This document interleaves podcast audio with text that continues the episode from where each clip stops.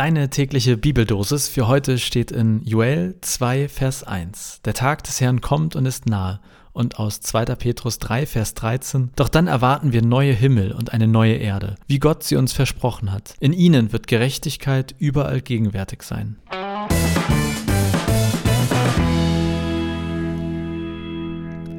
Das Ende ist nah. Oder auch nicht? Gute Frage. Der gute Joel oder Joel, Joel, Joel naja, also Joel, Joel, der gute Mensch da, der war Prophet. Und ähm, naja, auf jeden Fall vor ein paar tausend Jahren.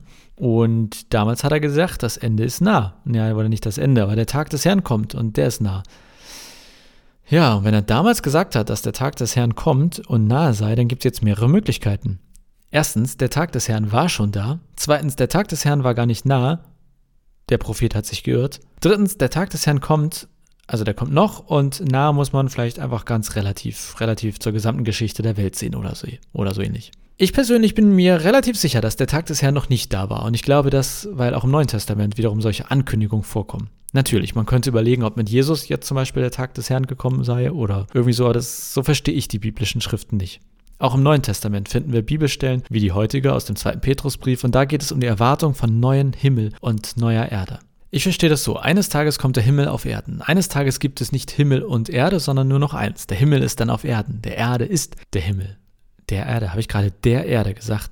Die Erde ist der Himmel. Und wie auch immer wir das dann nennen, es ist eine Welt oder eine Zeit, in der Gerechtigkeit überall gegenwärtig ist. Es gibt dann keine Ungerechtigkeit mehr.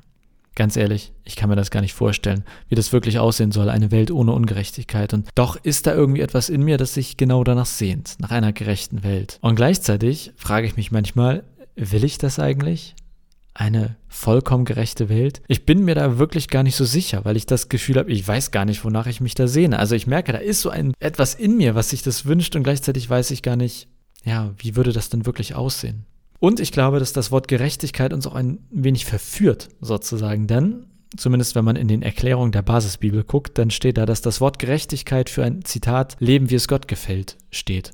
Vielleicht ist Gerechtigkeit also eher so ein, wenn der Himmel auf Erden kommt, dann läuft alles so, wie Gott sich das eigentlich vorgestellt hat. Und wie hat er sich das vorgestellt? Ich glaube, den besten Eindruck können wir durch drei Dinge erhalten. Yay, schon wieder drei Dinge. Ich hätte dazu eine Predigt schreiben sollen. Äh, schon wieder drei Dinge. Und zwar, wenn wir wissen wollen, äh, wie das mit dem Himmel auf Erden eines Tages aussehen könnte, dann erstens Berichte über das Paradies lesen. Zweitens Berichte über das Leben von Jesus lesen. Oder drittens die ganze Bibel lesen.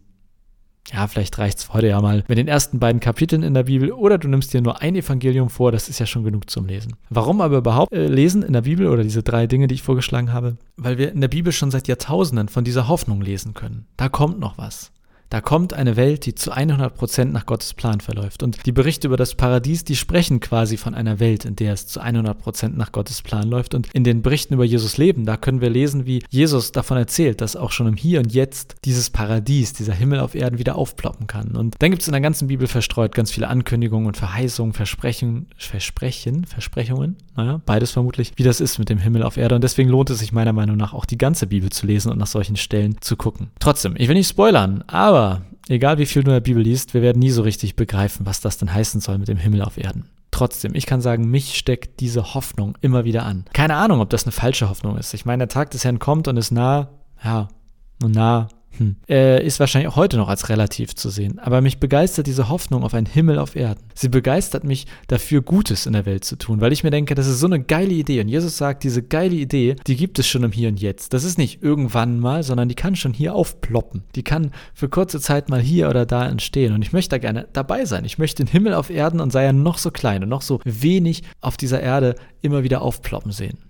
Deshalb mich motiviert dieser heutige Bibelvers oder diese Bibeldosis Gutes in der Welt zu tun, weil ich glaube, dass ich damit sozusagen an Gottes Plan für diese Welt teilhabe. So, jetzt habe ich ja schon wieder viel zu lange gequatscht. Vielleicht kann dich ja diese Idee eines Himmels auf Erden auch motivieren, Gutes in der Welt zu tun oder vielleicht äh, liest du auch einfach nur mal heute fleißig Bibel.